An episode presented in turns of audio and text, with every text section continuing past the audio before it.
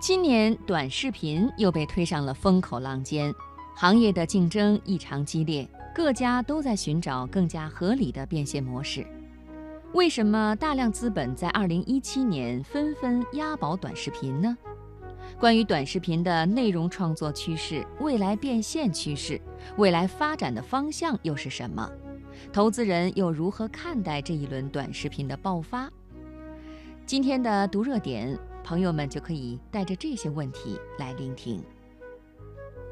为什么说这是原创短视频的美好时代呢？有三个点。第一，技术升级所带来的美好。随着手机性能的提升，各种视频工具的出现，短视频的创作门槛大大降低了。比如大家的朋友圈经常会被各种短视频刷屏。拍短视频已经变成了一种潮流。第二，短视频的消费习惯已经养成。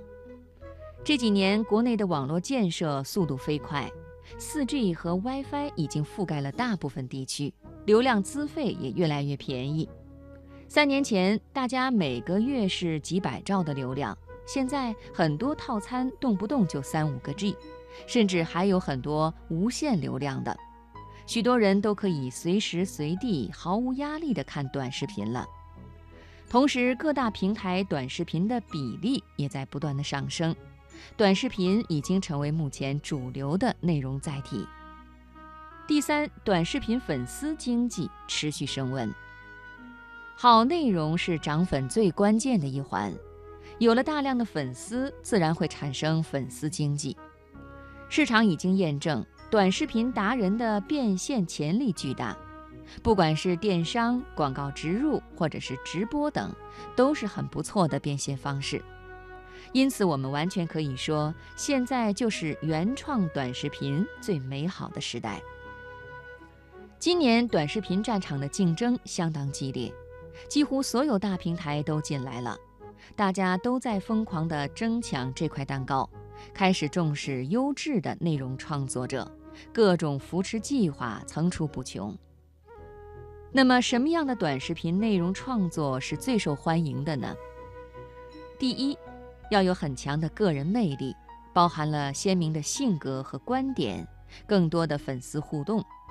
许多达人会在视频中展示自己鲜明的性格，或者从独特的视角解读很多现象，深受粉丝喜爱。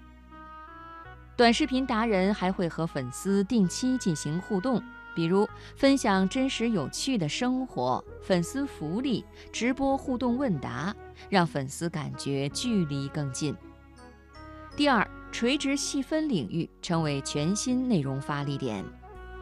二零一六年，搞笑、明星等娱乐化内容占据了大块流量，而今年垂直类内容进一步丰富。相对小众的垂直细分内容也获取了不少流量，例如游戏、穿搭、购物分享等等。第三，垂直品类更细分。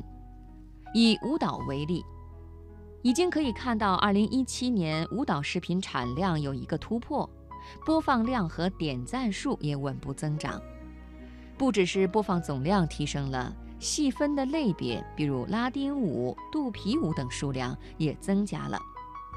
面对垂直化的发展趋势，未来只有在某个行业垂直深入的短视频，才能拥有相对忠实的粉丝。